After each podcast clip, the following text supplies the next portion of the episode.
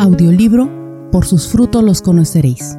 El versículo más malinterpretado contra la gratuidad de la gracia. Por J.P. Martínez.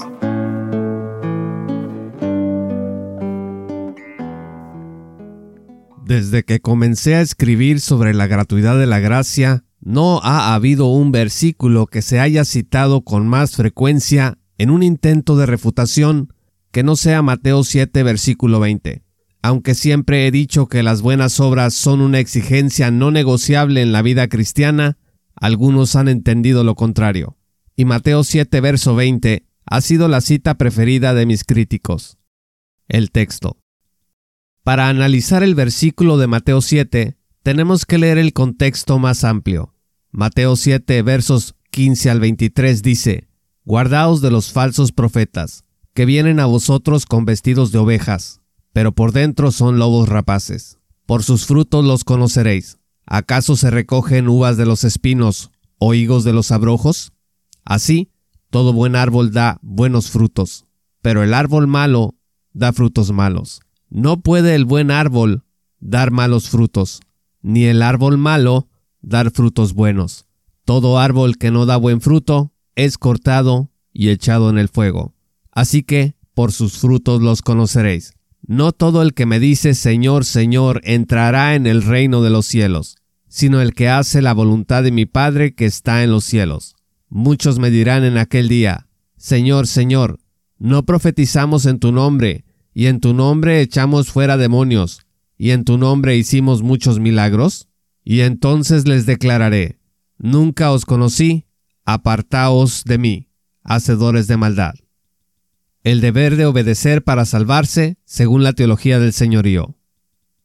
Se supone, según los objetores de la gratuidad de la gracia, a menudo provenientes de la tradición de salvación por señorío, que aquí Jesús está diciendo dos cosas.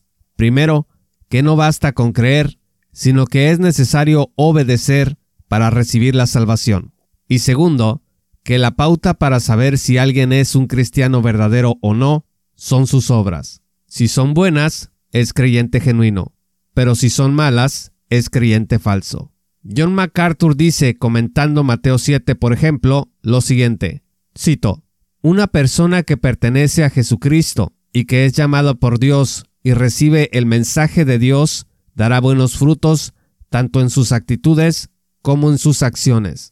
Una persona que no pertenece a Dios, especialmente un falso profeta que dice ser mensajero de Dios, tarde o temprano manifestará el mal fruto que inevitablemente produce el árbol malo de su vida sensual.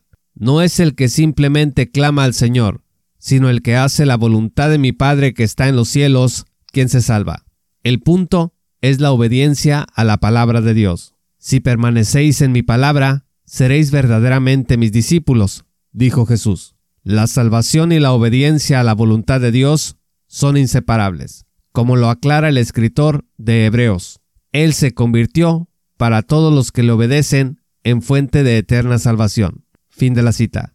Si lo anterior es verdad, entonces la seguridad de nuestra salvación descansa en nuestras obras, porque se supone que ellas son la evidencia irrefutable de que hemos sido redimidos o que permanecemos bajo condenación. Nuestra tarea sería, en todo caso, verificar en nuestra conducta motivaciones, pensamientos y obediencia si realmente Dios nos salvó.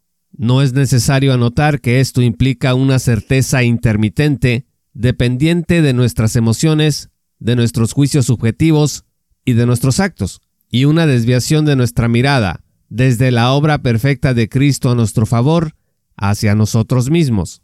Por usar una expresión medieval, se trata de encorvarse sobre sí mismo.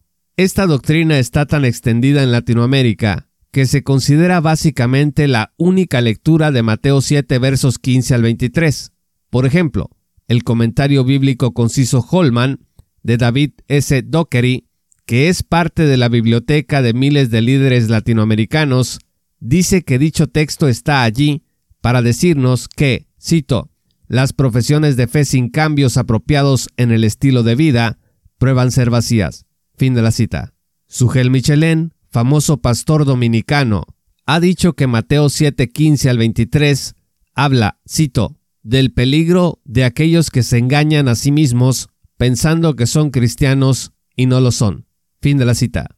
Michelin se esfuerza al estilo de Arthur Pink para desbaratar toda esperanza en el creyente. Dice, cito, ¿crees que la Biblia es la palabra de Dios? Sí lo creo. ¿Crees que Jesucristo es el Hijo de Dios hecho hombre? También lo creo. ¿Crees que solo creyendo en Él podemos ser salvos? Lo creo. Eso está muy bien. Pero lo que Cristo dice aquí es que se puede creer en todo esto y aún así ser un falso profesante. Fin de la cita.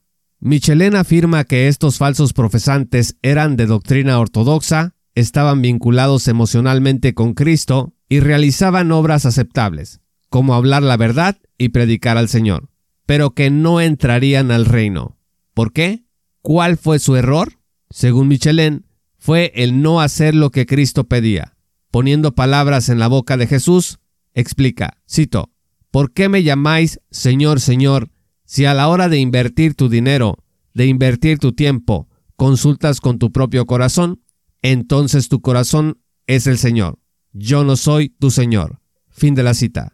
En suma, se es falso profeso cuando no se someten los propios deseos a la voluntad de Dios. Los problemas con esta exposición son delicados.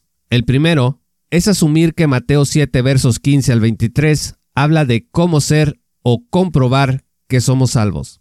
El segundo es decir que un falso profeso es alguien ortodoxo que clama al señorío de Cristo y que cree en Jesús como su Salvador, haciendo obras aceptables, pero aún así es falso.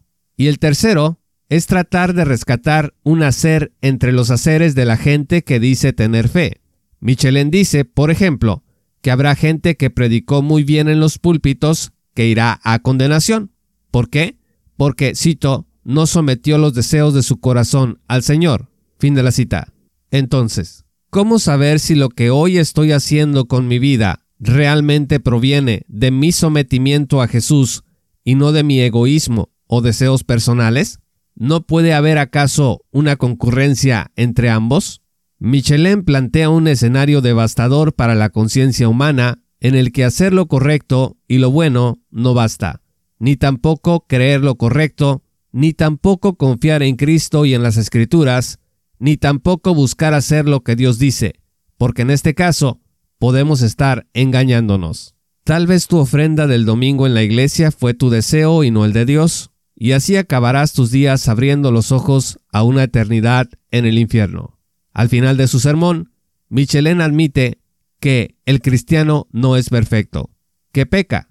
Esta admisión suya indica que estaría de acuerdo en conceder que no todo cristiano somete todo el tiempo sus deseos a los deseos de Cristo, a su señorío, y sin embargo, todo aquel que diga creer debería de estar constantemente revisando su vida para ver si su pecado no ha sido de tal magnitud que revele que su no sometimiento a los deseos de Cristo ya ha sido demasiado, y que por tanto constituye una prueba de que ha permanecido bajo maldición sin salvación alguna.